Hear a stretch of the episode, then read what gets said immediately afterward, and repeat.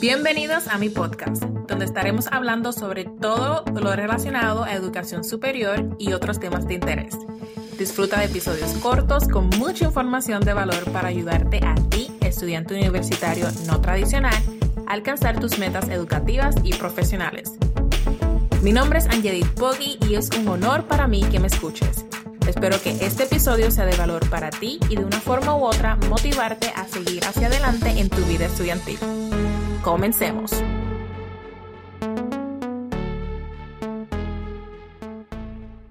Saludos, bienvenidos a mi primer episodio de mi podcast. Para mí es un honor que estés aquí regalándome de tu tiempo, escuchando mi episodio. En este episodio les quiero comentar sobre mí, sobre mis logros alcanzados, mis logros académicos y profesionales y les quiero compartir mi mayor motivación para comenzar este podcast.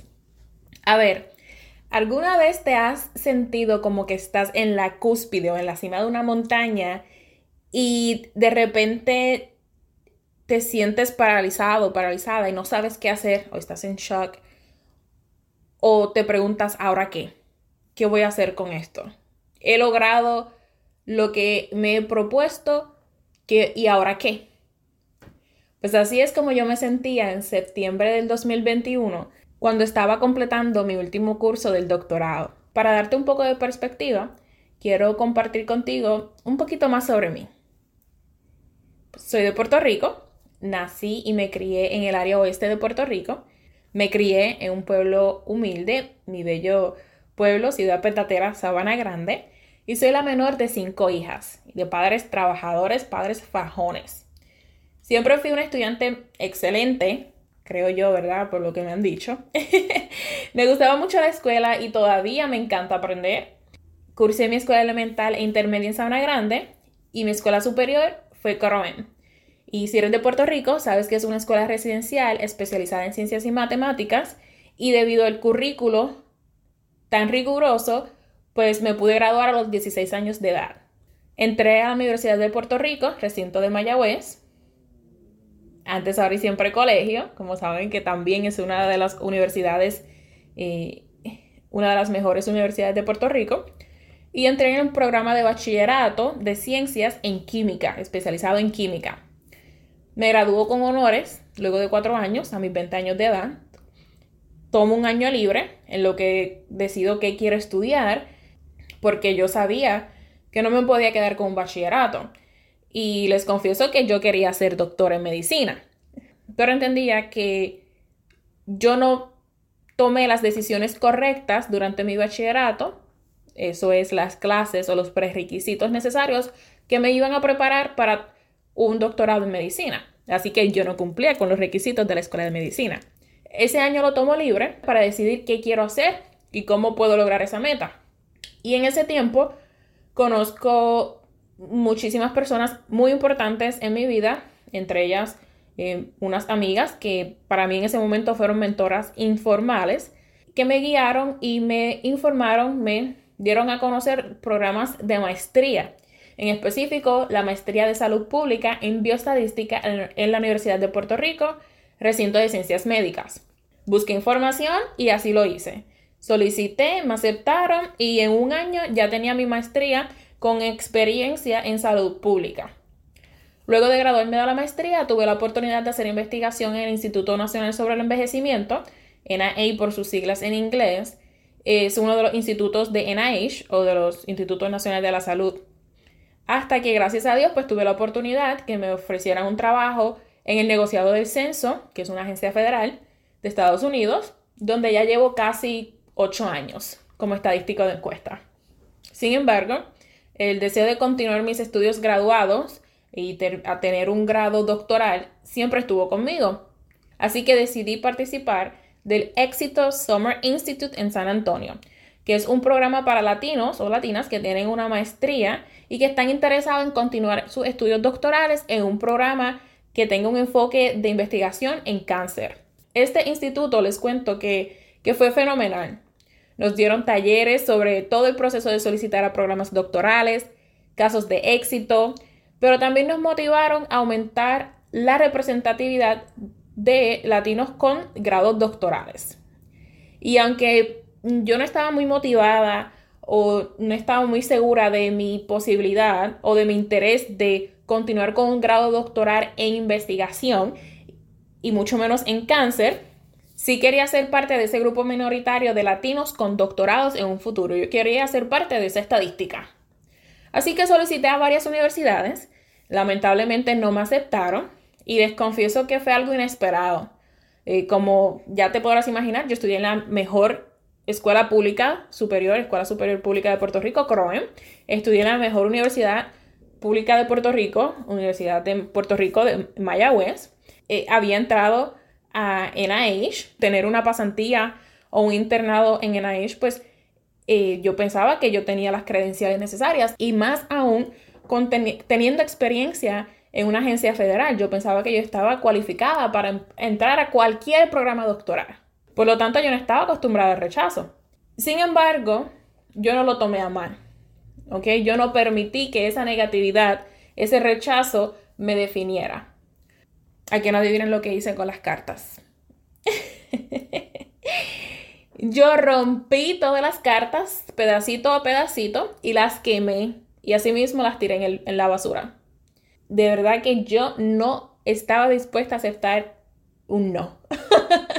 un no en, o un obstáculo eh, al alcanzar mi meta académica. Así que estuve semanas buscando programas doctorales que fueran a distancia o que fueran en línea porque me di cuenta que ya yo estaba en una posición que muchas personas le hubiese gustado tener o le, hubiese gustado estar. Ya yo tenía mi carrera profesional, ya era permanente, ya tenía experiencia de investigación con NIH, pero también estaba explorando mi carrera como profesora conferenciante gracias al sistema universitario de Ana Geméndez, que abrió un campus en Maryland. Así que ya yo estaba formando el ser que soy hoy día, ya yo estaba formando, ya yo estaba teniendo experiencia a mis 24, 25 años de edad que muchas personas les gustaría tener hoy día. Así que encontré un programa, luego de varios días buscando programas doctorales, solicité y entonces fui aceptada al programa doctoral en Ciencias de la Salud con una concentración en salud global y en educación en Nova Southeastern University, el cual es un programa completamente en línea y sí me requirió ir tres veces, tres semanas a la institución para tomar clases profesionales de liderazgo, de conflicto de problemas y también el de métodos de investigación o la estadística. Y, pero lo más importante fue que me permitió continuar mi carrera en una agencia federal mientras alcanzaba mi meta académica de completar un grado doctoral. Así que imagínate el sentido de superación y a la vez de confusión que me apoderó que se apoderó de mí, yo diría, al lograr terminar mis estudios doctorales, no sabía qué hacer. Y otra vez les digo que en el nivel profesional que estoy, no necesitaba de un grado y no necesito de un grado doctoral para ser considerada para posiciones de liderazgo. Así que al terminar mi doctorado, me pregunté, ¿y ahora qué? ¿Qué voy a hacer con este grado académico? Como ya les comenté, ya tenía experiencia con el sistema universitario de Ana Geméndez como profesora conferenciante.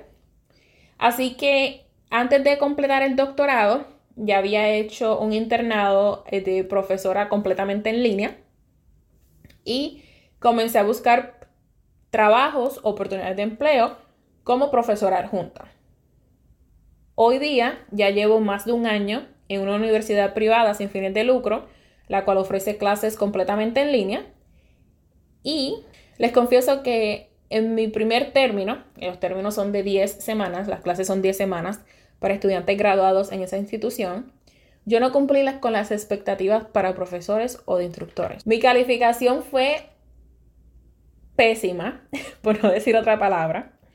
En comparación a otros profesores, yo era la más bajita. Mis estudiantes me evaluaron muy mal en ese momento, pero de una forma u otra, ya yo lo sabía. ¿Ok? Porque yo estaba trabajando mi 9 a 5, estaba terminando mis estudios doctorales y estaba entonces tomando en esta nueva carga como profesora conferenciante. Y era muchísimo, era muchísimo trabajo, porque aunque yo quería estar ocupada, personalmente en mi familia estaban ocurriendo otros sucesos. ¿okay? Así que se me hizo bien difícil, pero era algo que ya yo estaba esperando, que ya yo sabía que yo no estaba cumpliendo las metas, pero no sabía las consecuencias. ¿okay? Así que al no cumplir con las metas o con las expectativas requeridas, me pusieron en probatoria. Y este probatoria significa que vas a tener una persona asignada a ti, un, otro profesor que ya tenga más experiencia en el campo eh, que trabajando para la institución, y que todas las semanas verifique tu progreso en la clase, cómo te comunicas con los estudiantes, los anuncios que pones, cómo estás corrigiendo, qué retroalimentación estás dando a tus estudiantes.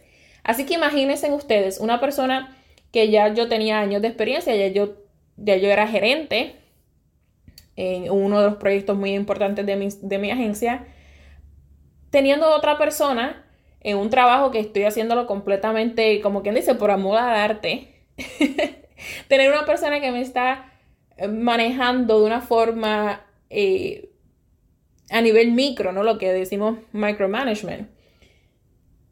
No fue fácil. De verdad que no fue fácil. Pero, otra vez, yo creo que mi lema es que el fracaso no es una opción, ¿ok? Failure is never an option.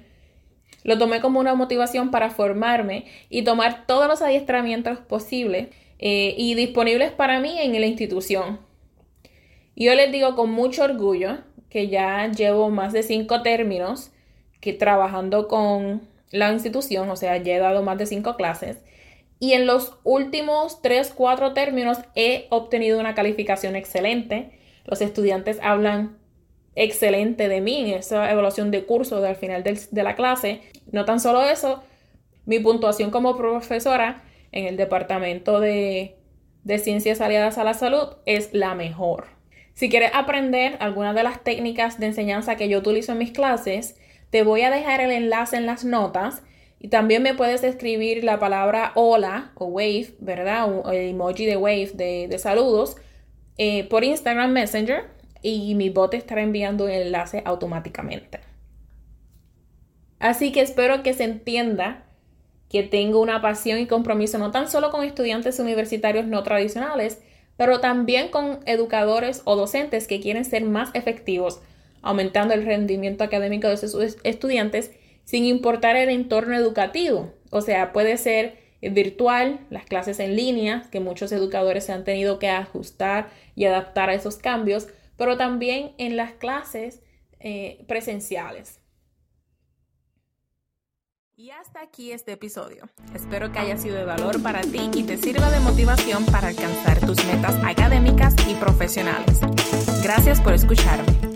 Si te gustó este episodio, recuerda darle a me gusta, y comentar para así poder ayudar a más estudiantes universitarios no tradicionales.